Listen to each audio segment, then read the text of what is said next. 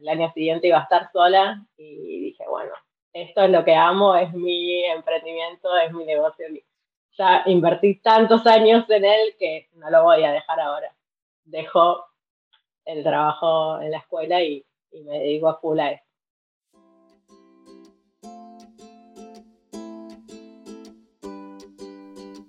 Hola, soy Laura Orzaiz y me encanta hablar de marketing, redes sociales, mindset y todo lo que hay detrás del fascinante mundo del emprendimiento.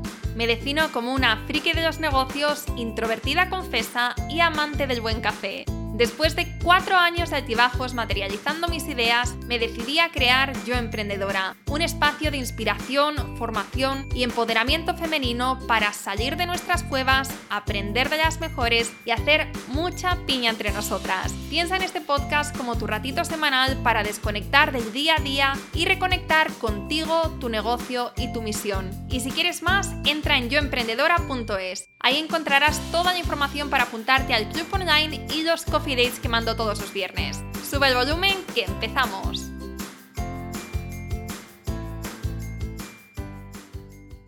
Bienvenida Vicky, qué gusto tenerte en el podcast. Hola Lau, ¿cómo andás? Muy bien, muy contenta.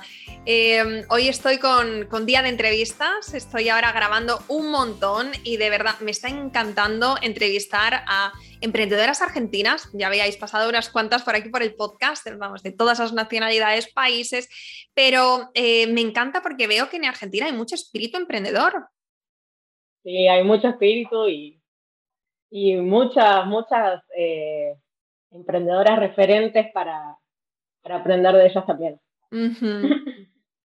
Pues eh, vamos a empezar con tu historia, Vicky. Me estabas contando antes fuera de, micros eh, un poquito y me parece, vamos, una historia muy, muy interesante, muy impactante.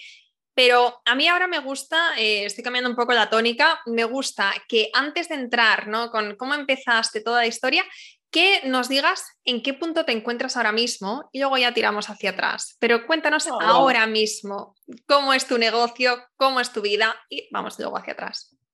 Bueno, ahora em, tengo un emprendimiento que es escuela online de pastelería y de em, emprendimiento de, enfocado a la pastelería. Eh, y también hago eh, propuestas para fechas especiales como galletitas navideñas, de Pascua. Eso sí, vendo productos de pastelería, pero solamente en algunas fechas. Y del emprendimiento en sí, estoy en una etapa em, que va, va bien, pero tengo que hacer algunos ajustes. Justo hablábamos de, de ver el, el, modelo de negocio, de cambiar a membresía o no cambiar, o ver qué se puede hacer eh, en eso. Y también en, un, en una etapa de, de enfocarme un poco en, en mí, en mentalidad, en, en esas cosas más personales, que, porque siempre estamos eh, aprendiendo sobre emprender, sobre hacer cosas, mejoras del negocio y y por ahí a veces nos dejamos de lado a nosotras, que también tenés que tener mucho foco, mentalidad y para, para enfrentar las cosas que van surgiendo día a día. Total. Y a nivel personal también eres, eres madre de, de dos. Soy madre de gemelos, Manu y Ishe, que van a cumplir cuatro años ahora en enero. Y bueno, estoy casada con mi marido ya hace seis años. Vale, pues luego hablamos también de cómo compaginar la faceta de madre con la faceta de emprendedora, eh, pero ahora que ya sabemos qué es lo que haces, eh, un poquito en el punto en el que estás, llevas también, me decías antes, ay no lo he apuntado, puede ser nueve años con tu emprendimiento. Once años. Once años con tu emprendimiento, madre mía. Once, ah sí, lo tengo aquí apuntado, once años con tu emprendimiento. Vale, entonces nos tendríamos que ir hace ya unos cuantos años cuando sí, cuando trabajabas en una escuela como profesora de educación física. Profesora de educación física, eh, ahora con, la repostería, bueno, bueno, es un cambio de vida brutal, así que cuéntanos, por favor. Bueno, fácil. Em, a mí siempre me ha gustado cocinar, eh, hacer tortas, todo, pero sentía cuando, cuando tuve que elegir mi carrera, digamos. Sentía que si estudiaba gastronomía no, no iba a estar para cocinarles en los momentos especiales a mi familia, como que ibas a tener que estar trabajando en algún lado, eh, en un restaurante o en, algo, eh, y no voy a poder compartir con mi familia esos momentos en que yo quiero hacerles una torta o, o cocinar.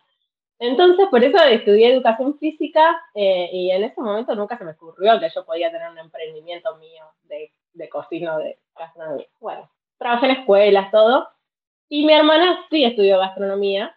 Eh, y cuando se recibió, en el 2011, eh, trabajó en algunos lugares, pero bueno, los horarios no, le pasaba lo que yo decía. Los horarios eran muy complicados, siempre tenía que trabajar fines de semana, entonces ahí fue cuando yo le digo, che, ¿por qué no armamos una página de Facebook? Porque Instagram no existía todavía, eh, de Facebook y vendemos tortas a la gente, a la familia o, bueno, si alguien más quiere, le vendemos.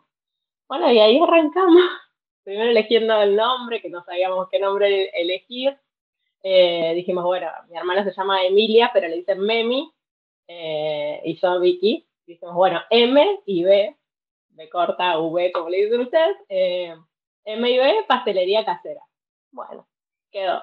Eh, y ahí armamos el Facebook, cocinábamos eh, para, para nuestras familiares, siempre que había un evento, hacíamos algo para sacarle fotos y después subirla. Y yo mientras todavía seguía trabajando en la escuela, tenía, no tenía muchas horas, pero trabajaba todos los días, a la mañana. Este, y bueno, eh, cuando arrancamos y empezó a crecer todo el tema del emprendimiento, eh, fui, en realidad fue, así, fue como cada vez tenía yo más horas de escuela porque me iban dando más, más horas y en un momento fue al revés, empecé a bajar, empecé a dejar las horas para dedicarle más a, a mi emprendimiento, fue como una montaña, digamos. Qué interesante. O sea que eh, poco a poco empezaste a, em, digamos, a tener más ilusión, más ganas y querer dedicarle más tiempo a ese proyecto que no estabas monetizando, pero tu trabajo, que es aquello que era tu fuente de ingresos principal, pues ahí estabas minimizando las horas. Claro. ¿Cuánto tiempo estuviste? Esto me parece muy interesante y creo que no, no lo hemos hablado tanto por aquí como digamos, no solamente la transición de cuando las cosas te van bien en tu proyecto y entonces ya das el paso, sino en este punto en el que tú ya no estás trabajando tantas horas, eh, entonces no estás ganando tanto, pero al mismo tiempo estás poniendo todo, mm, todo tu tiempo, todo tu esfuerzo en otro proyecto. Eh, ¿Cómo lo gestionabas? ¿Cuánto tiempo estuviste así? ¿Y en qué punto dijiste, ahora ya tengo que saltar full time a lo otro? Y digamos, ¿fue con una cifra? ¿Esperaste a tener una cifra de ingresos de tu proyecto? ¿O fue ya, nos tiramos a la piscina y vamos viendo? Bueno, em, a ver, ¿por dónde empiezo?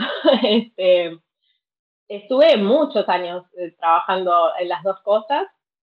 Eh, como te digo, en los últimos años cada vez menos horas. Y más que nada fue cuando, cuando quedé embarazada en el 2018, que dije, bueno, me tomo las licencias, 2018, dije bien en el 2018 dije, bueno, me tomo la licencia de maternidad, todas las licencias que pueda tomarme, y después ya no voy a volver. Eh, ahí ya como que lo tenía decidido.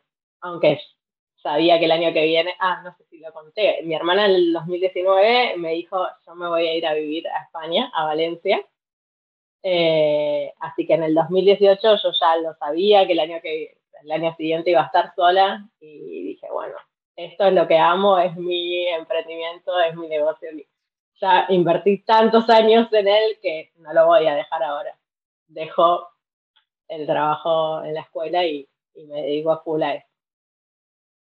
Y en ese momento, 2018, que bueno, la maternidad, ya una revolución de tu vida de por sí, eh, el, negocio, mucha incertidumbre. Eh, digamos, ya Argentina, efectivamente.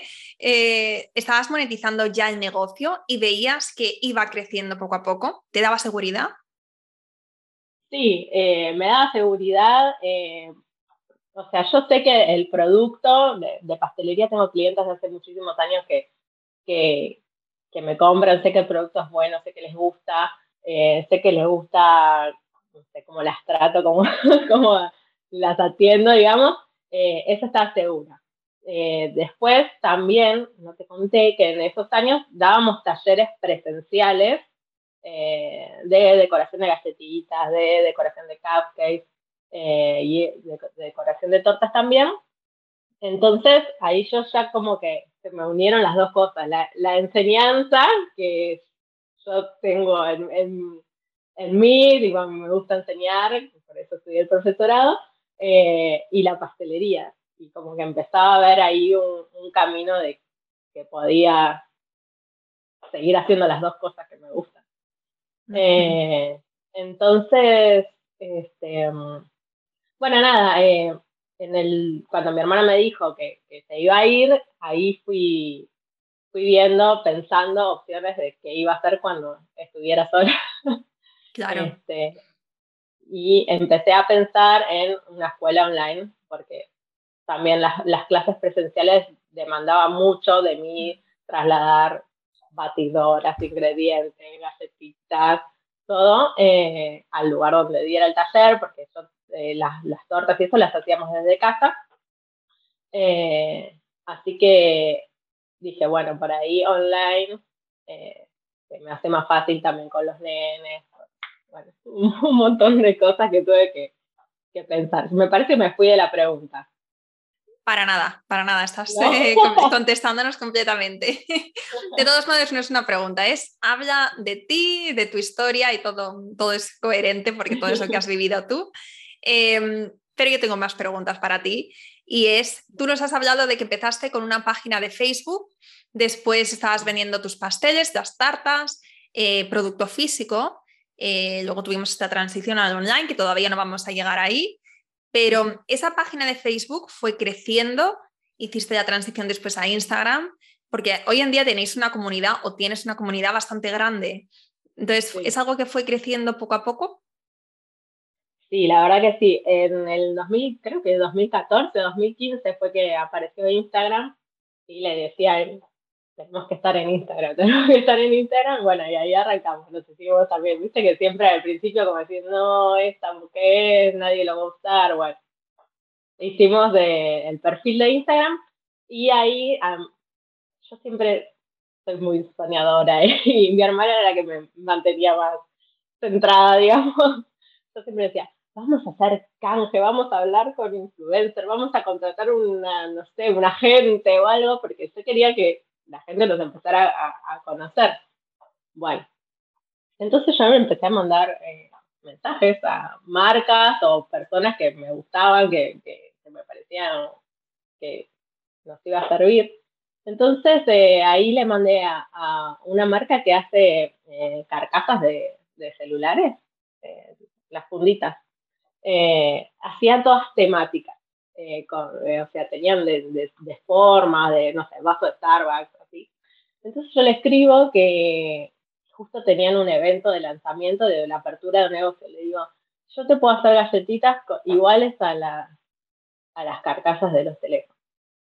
Para así nos mencionás, no sé qué. Bueno, lo hicimos.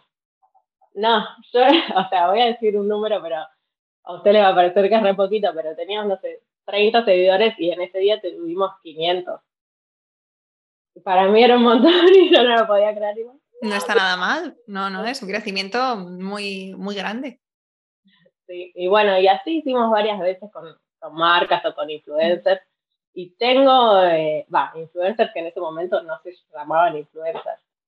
Eh, y tengo clientas que me compraron muchos años gracias a, a, a gente que nos compartió y nos recomendó. Así que y ahí empezó todo, todo el camino. Uh -huh. A día de hoy, ¿sabes cuántos seguidores tenéis? Eh, 59.400, más o menos. 59.000 y algo. Uh -huh. 59.400, es un montón, un montonazo. También es verdad que lleváis un montón de tiempo, pero aún así no es fácil.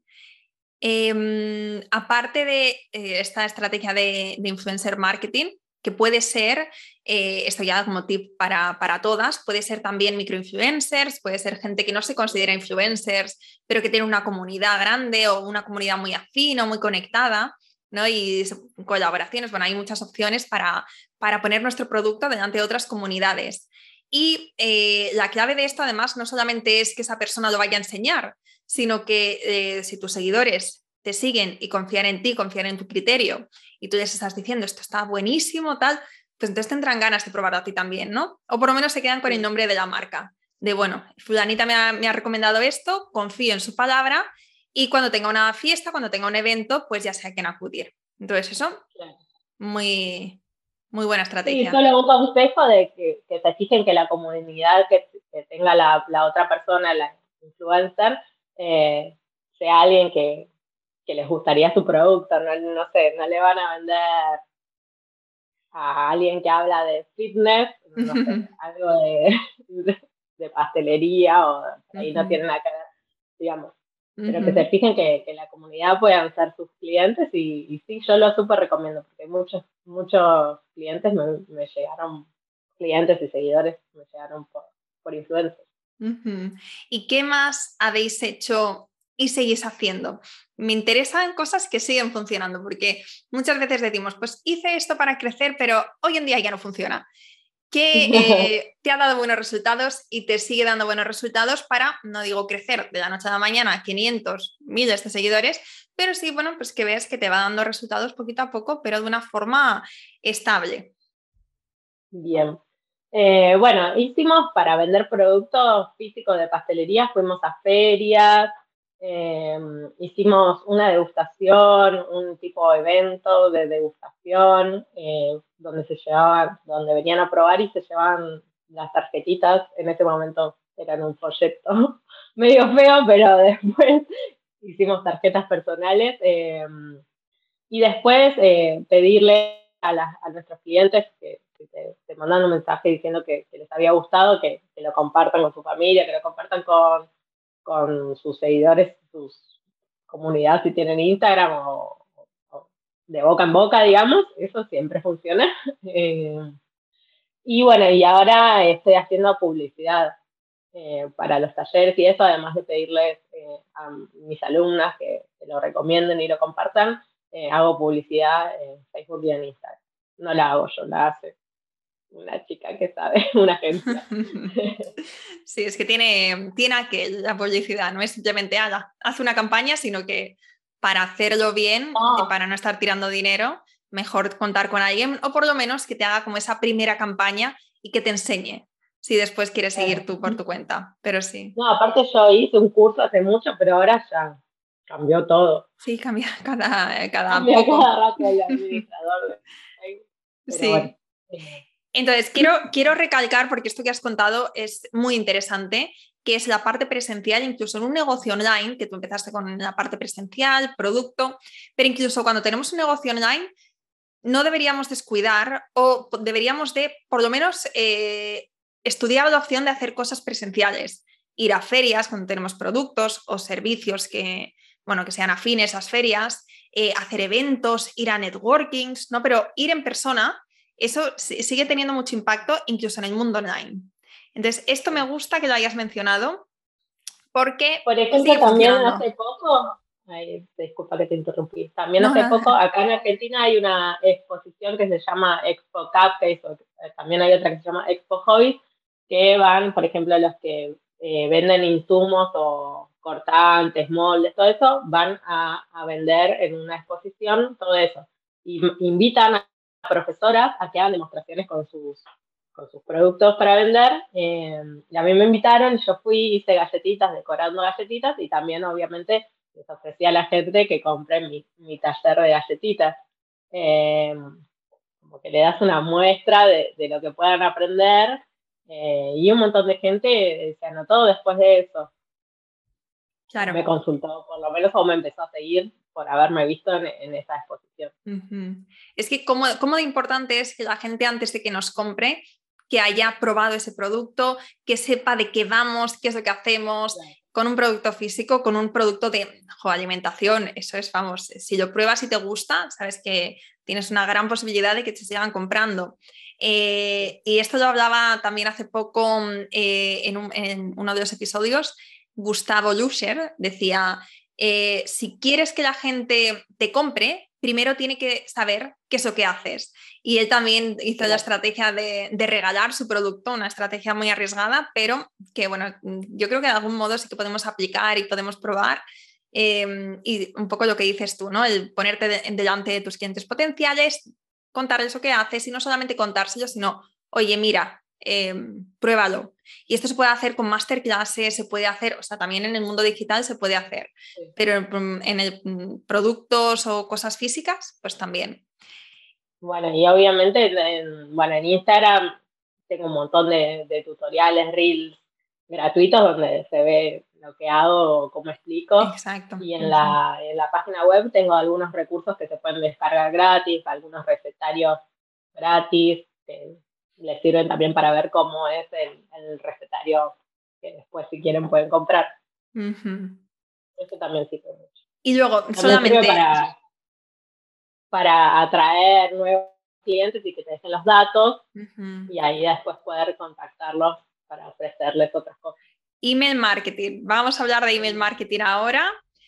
Eh, simplemente también para recordar, porque es que has dicho mm, eh, tres cosas que son tan importantes, tan clave, que no quiero que pasen desapercibidas por eh, el resto de cosas que vayamos a mencionar. Entonces, esto de la parte presencial. Segundo, pedir que lo compartan.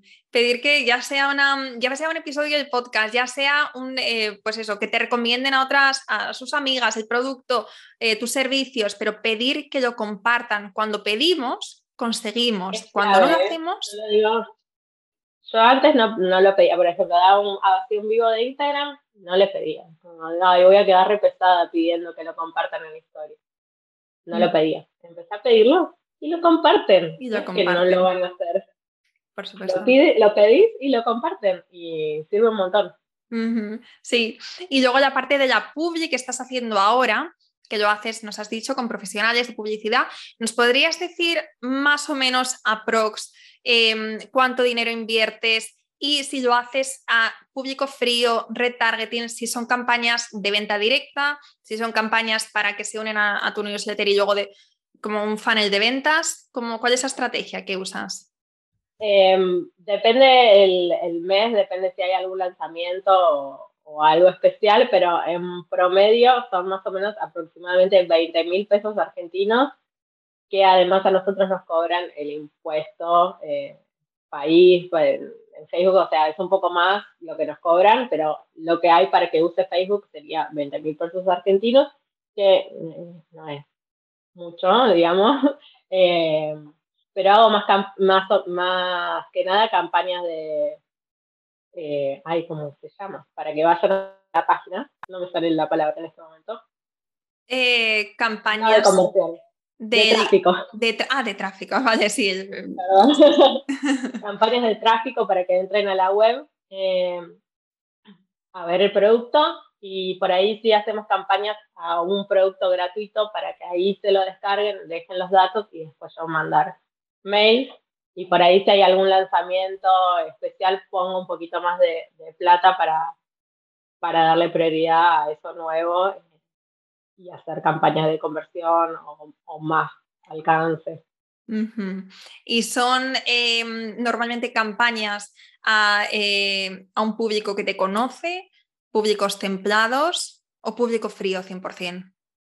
No, hacemos eh, templados, digamos. Yo tengo la base de datos y se las mando a las chicas como para que sepan. También hacemos por ahí a veces de, excluir si alguien ya compró eh, el producto, lo, sacamos, pero sería templados o calientes. Vale, o sea, o gente que ya te ha comprado y sacas otra cosa y pues eh, es mucho más probable que te, vaya, que te vuelvan a comprar. Vale, perfecto, gracias. Eh, vale, pues vamos a hablar de, de, email marketing, como te decía antes. Me gustaría saber esta estrategia.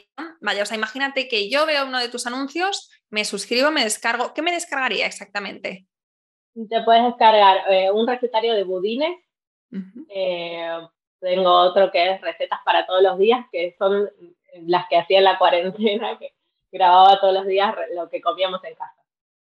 Comida salada, todo. Bueno, ese lo armé en un recetario, te puedes descargar ese te puedes descargar mi guía de proveedores, de donde yo compro los, los insumos. desde que tuve COVID me quedó como un que tengo que... Ya, no, sí, te entiendo. Este, mm, después eh, te puedes descargar eh, una guía para organizarte en, los tiempos de la cocina, digamos. Si tenés que preparar una mesa dulce o si es eh, una fecha especial como Navidad, ¿cuándo puedes empezar a hacer cada cosa para llegar con tiempo a las No son pocas cosas. un montón, hay varios pero yo hago clic y voy a una landing donde están ahí todos los lead magnets o voy a la landing de un lead magnet en particular. si vos entras desde mi página web, hay una pestañita que dice recursos gratuitos y ahí puedes ver todo y elegir el que quieras. Si quieres entrar a todos y descargarte todo, podés, pero cuando lo hacemos en publicidad, eh, lo hacemos que vayan directo a uno. Vale, sí. Ah, también hay un recetario de golosinas caseras. Qué buena pinta tiene todo eso. Y mm, eh, esos, vale, entonces me lo descargo, confirmo la suscripción y, mm, y recibo un vídeo o recibo un PDF o recibo, ¿qué recibo? Recibís un PDF. Son videos, eh, ah, sí, hay uno que es con video. Pero recibís o, el link a un video o eh, el PDF para descargar, que eso ya te lo quedas vos.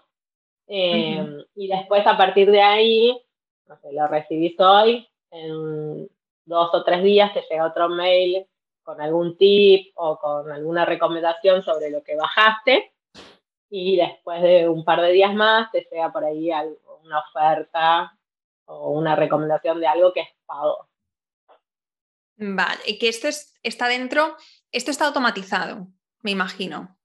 Vale, entonces vosotros haríais, esto me parece muy interesante también para mí, ¿eh? porque estoy también en ese proceso, ya sabes que esto siempre es como probar, ver qué funciona y demás, em, pero como lo vuestro además está en Evergreen, pues tenéis como más opciones de ir probando, ¿no? Porque está, este, lo tenéis todo el año y podéis ir para una campaña, probar, pues que en el segundo email sea una oferta, en otra campaña, pues que sea, o podéis hacer test dentro de una misma campaña, ¿no? Claro, sí.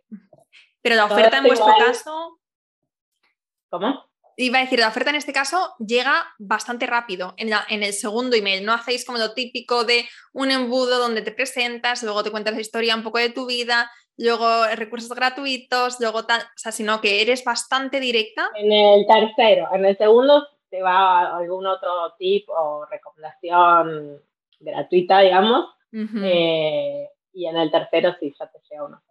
¿Y qué tal, qué tal conversión has visto eh, con esta estrategia? No sé si lo tienes medido en cuanto a porcentaje o no sé de qué manera lo, mides o no sé si sabes esos datos o si los quieres compartir, pero me refiero, ¿cómo, ¿cómo ves que estas campañas o que la gente que se suscribe directamente desde tu página, que responden a esta secuencia de emails? Yo veo que por ahí no, no compran directamente por ahí todos esa oferta, pero sí se quedan a recibir todos los newsletters y, sé que muchas compran por ahí después, aunque no haya sido esa oferta, me dicen, no, porque yo me descargué tal cosa, igual yo puedo ver en, todo el historial de la persona que, qué pasos fue haciendo, digamos, hasta que compró. Em, no tengo así el porcentaje exacto, no te lo sabría decir ahora, pero ya sea o que compren esa oferta o que se queden y compren después, eh, sirve, mucho. Vale, porque luego tú mandas una, una o varias newsletters periódicas. Voy, no, voy mandando, trato de mandar por mes, aunque sea una, no, no es fija. Voy viendo lo que, lo que funcionó en, en Instagram o si hay alguna fecha especial para mandar alguna receta gratis sobre esa fecha o para el Día de la Madre, hace esto. Así eh, voy tratando de mandar todos los meses, pero no es un newsletter mensual fijo, digamos. Vale, vale, genial. Em, ¿Algo más de email marketing que hayas aprendido y que te parezca súper interesante y que digas, ah, pues me encantaría saber esto si volviera a los comienzos de mi emprendimiento? Yo por ahora sigo, eh, creo que tengo que aprender mucho más, como que lo podría aprovechar mucho más justo ayer vi una clase gratuita, digo, ay, puedo ajustar varias cosas, eh, así que sigo aprendiendo. Pero sí que, por ejemplo, a principio de año eh, tenía 3.000 suscriptores, porque no empecé hace mucho con el email marketing y ahora tengo 11.000. O sirve y, y les gusta a la gente. O sea. enhorabuena, porque es una cifra. Ay, pensaba que estaba muteada. Digo que es una, que es una cifra eh, vamos, que es muy, muy, muy interesante para ti, para un negocio, y no es nada fácil de conseguir esos 11.000 suscriptores. ¡Wow! Te felicito. Gracias. Y vale, bueno, pues hemos hablado de email marketing, hemos hablado de tu modelo de negocio, ahora vamos a volver a la parte más humana del emprendimiento. Me gustaría saber en estos 11 años como emprendedora que llevas, ¿cuáles dirías que han sido los momentos o los retos más eh, importantes que te has encontrado eh, y cómo, qué te llevas de, estas dificultades? Ok, bueno, hoy me puse nerviosa, se me salió. Em, yo creo que lo más difícil fue cuando mi hermana me dijo que, se iba a ir, que, iba a mudarse allá a España, a Valencia, eh, así que está allá fue, duro para mí porque encima yo estaba embarazada y, tuve que replantearme un montón de cosas. Eh, pero nada, yo siempre eh, me considero una persona positiva y, como que trato siempre de superar todos los obstáculos y sabía que, lo iba a poder superar. Eh, pero ese momento fue, eh, muy, muy complicado para mí, y además de que, porque la iba a extrañar a ella, de trabajar todos los días juntas, desde hacía muchísimos años, y verla todos los días, eh, sabía que le iba a extrañar, sabía que iba a tener dos bebés eh, chiquitos, bueno, cuando ellos después tenían seis meses, y no iba a tener ayuda, este, ese fue complicado. Eh, pero bueno, ahí bueno, fue cuando empecé a pensar todo, todo lo de la escuela online. Yo, como que yo sé que es esto lo que tengo que hacer, lo que amo y que lo iba a poder sobrellevar de alguna forma, aunque siempre hay, acá, bueno, en Argentina, con la economía, hay muchas complicaciones, pero siempre tratando de, sobrellevar eso. Y y después, bueno, la pandemia. La pandemia fue muy complicado. Yo todo lo que es pastelería lo, lo, hago en la casa, lo hacía en la casa de mis papás, que es, en, bueno, es en, el, en el centro, en Caballito, en Capital, digamos, Capital Federal.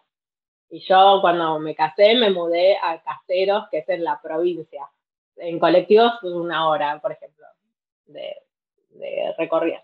Entonces, en la pandemia, que nos teníamos que quedar en la cuarentena en, nuestras casas, yo no iba a poder ir allá a trabajar ni a vender. Muchas vendían desde las casas cosas dulces para, para el día, no sé, budines, galletas, para las meriendas. Y yo decía, de acá nadie me va a venir a comprar a caseros, porque todos mis clientes son de caballitos. Y, y sin embargo, muchos dije, bueno, yo lo hago igual eh, desde acá de casa y muchos me encargaron igual, aunque tuvieran que pagar un envío más caro y así que trabajé acá encerrada con los nenes muy chiquitos que estaban aprendiendo a caminar, se subían por todos lados. Eh, la cocina chiquita, ahora está remodelada, pero en ese momento era un pedacito así de mesada y hacer budines, galletitas, y todo lo que pudiera y organizar los envíos para, para Capital. Eso fue también duro, pero nada, pude, pude seguir. Siempre con el apoyo de mi familia, obvio. Qué importante es tener a, a, los nuestros cerca o si no están cerca, por lo menos que estén de nuestro lado y que nos animen y que nos impulsen y que, a veces en esos momentos también más duros que nos hagan, que nos recuerden, ¿no? Que vayamos mucho y por qué lo estamos haciendo. Eso, vamos, fundamental. Em, me, bueno, hablando de, esto, de las dificultades, nos cuentas también que a raíz de la pandemia eh, hay una transición en tu negocio, ¿no? De, de hacer producto, de repente, escuela online. ¿Cómo fue esto? Sí, en realidad yo a fines del 2019, cuando se fue mi hermana, ya eh, tenía planeado hacer los cursos online, empezar por dos cursos online. Entonces, en enero del 2020 ya los grabé eh, con una productora, grabamos en una cocina linda de la casa de mi tío. Fuimos todos, grabamos ahí. Eh, y me tenía que entregar los videos en marzo, abril. Bueno, en marzo fue la cuarentena cerrada acá, que nos tuvimos que quedar todos en casa. Eh, y, bueno, al final se atrasó un poco y en mayo me, entregó los videos. Yo ya había eh, también contratado unas chicas que me hagan toda la, página web con la escuela online, como todo, así que me dieron las grabaciones, se los di a las chicas y arrancó ahí la escuela online, que fue en el momento justo porque fue un boom, como nadie podía salir, como nadie podía tomar cursos del otro lado, los hacían online y, bueno, me sirvió. En, eso fue lo bueno de la pandemia, digamos, que, que me sirvió mucho para, para expandir en, la parte online del negocio. Pero bueno, por suerte ya los tenía grabados de enero. ¿Y sabías que había gente al otro lado que quisiese comprar estos cursos? Y más, o menos, o sea, sí sabía que a las presenciales sí, siempre.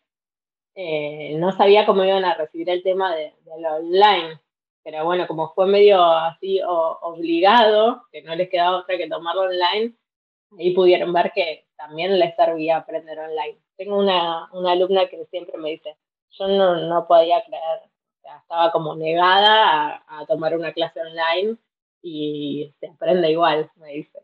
Y estaba súper contenta, después compró montón más. Eh, pero bueno, eh, realmente no sabía cómo iban a tomar lo online. acá tomas clases como de otras cosas, de, no sé, de emprendedores, de eso sí, pero de pastelería, que es algo más práctico, como que no había mucho en ese momento todavía. ¿Y cómo fue ese primer lanzamiento? Hay unos nervios. Eh, sí, preparamos, eh, preparamos con, yo trabajo con una community manager, preparamos videos, eh, reels no había, pero videos grabados hablando por mí, invitando a la gente, em, posteos. no, no, todavía no hacía email marketing gran medida, o sea, mandaba, recién tenía la página web y ahí me daba la opción como de mandar mails eh, desde la web, como algunas personas, así que mandé desde ahí, eh, y sí tenía lo de publicidad que era con otra agencia y también, también lo, este, empezamos a, promocionar por ahí, digamos. Pero no fue como un gran lanzamiento, no hubo ni masterclass ni nada. Fue como, bueno, llegaron los cursos. Yo les venía contando por, por las historias o, por Instagram que, iban a venir, pero nada, no, no fue muy. ¿Y hubo, hubo buena acogida? Sí, por suerte sí. Eh, las, las, chicas, ya te digo, estaban contentas y como que no se lo esperaban y yo tampoco sabía qué esperar cada vez que me, que me mandaban un mensaje de, de respuesta, tenía miedo, ay, espero que les haya todos estaban contentos. Así que bueno, estuvo, estuvo bueno. Qué bien, qué bien. Bueno, pues eh, yo creo que hemos destapado casi todo de tu historia. Habrá un montón de, más cosas que, de las que podríamos hablar, seguro. Voy a hacer un recap por si acaso se me ocurre alguna cosa más, porque sé que estaba pensando una pregunta, pero por no escribirla se me ha ido. a ver, hemos hablado de eh, bueno, hemos hablado de tus inicios, hemos hablado de cómo hiciste esta transición de producto a taller, al online, de los retos que has tenido, del email marketing, del lanzamiento. Pues me voy a quedar sin mi última pregunta porque se me ha ido. A ver, me anoté ahí un machete a ver si se me ocurre algo más para contar. Mira, no, Vicky. Eh, yo creo que lo vamos a dejar aquí porque esta entrevista a mí me parece que has compartido un montón y que, ya está, que, no, hay que no hay que exprimir más, porque de verdad que me parece que has sido súper generosa con todo lo que nos has contado. Lo último ya que te voy a pedir, sí que sí, es que nos cuentes, que nos des un consejo para las emprendedoras que estén empezando, que ya sabes cómo son estos inicios, ya sabes cómo, ¿no? Pues, em, bueno, todo lo que conlleva el empezar un negocio y el empezar a creer en ti. Ay, que me acuerdo de la pregunta que iba a hacer. Bueno, da igual, te la hago después de esta. Así soy yo, en real life. Entonces, eh, un consejo para otras emprendedoras que están empezando. Bueno, eh, mi consejo sería que mm, se capaciten, eh, ya sea no solo en, lo que ustedes hacen, en mi caso pastelería, sino en por ahí el tema de finanzas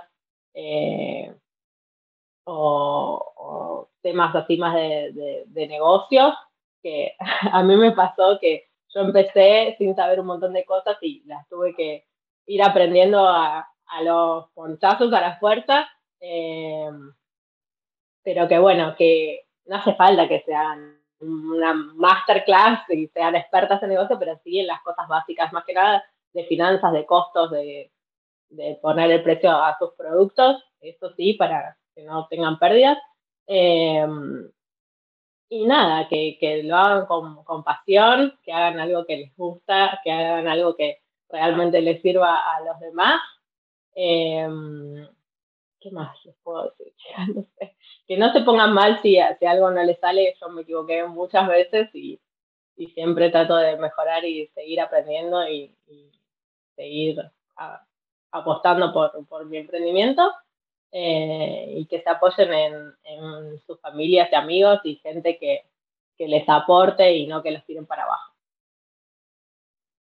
Buenísimo. Oro, oro puro esto. Vale, pues mm, deberíamos terminar con esta, con esta respuesta porque maravillosa. Pero eh, te quiero preguntar para terminar, em, cuando la gente te compra, ¿crees que te compra a ti, a Vicky? ¿Crees que tiene esa afinidad contigo?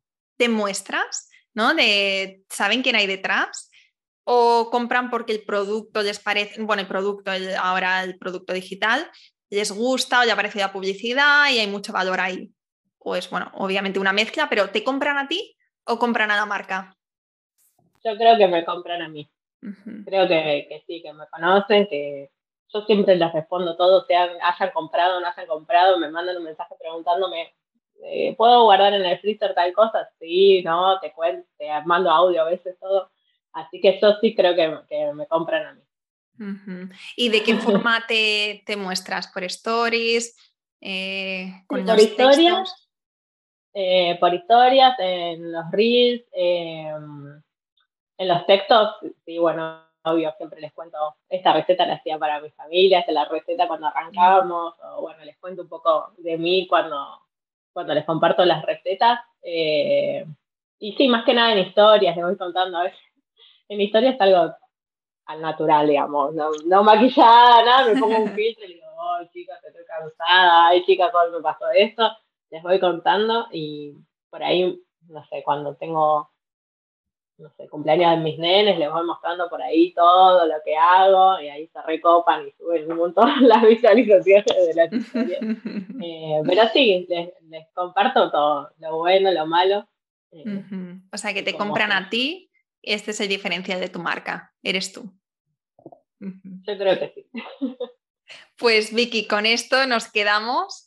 Cuéntanos dónde te podemos encontrar y dónde podemos encontrar también tanto tus redes sociales como tu página web.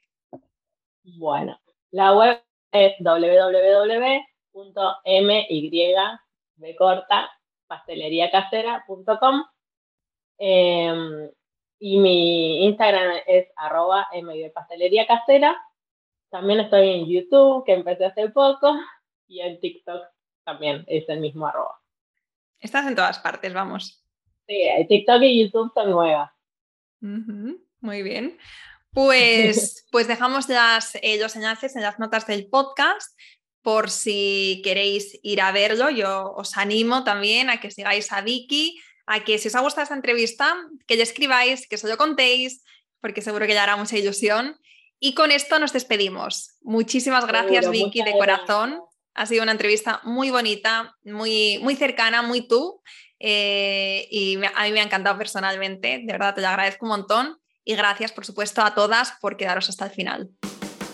Espero que te haya gustado este episodio y si es así, me encantaría que dejaras una reseña en iTunes, en Evox o en la plataforma que escuches tus podcasts. Esta es la mejor manera que tienes de apoyar el podcast y su continuidad. Muchísimas gracias por quedarte hasta el final y seguimos la próxima semana.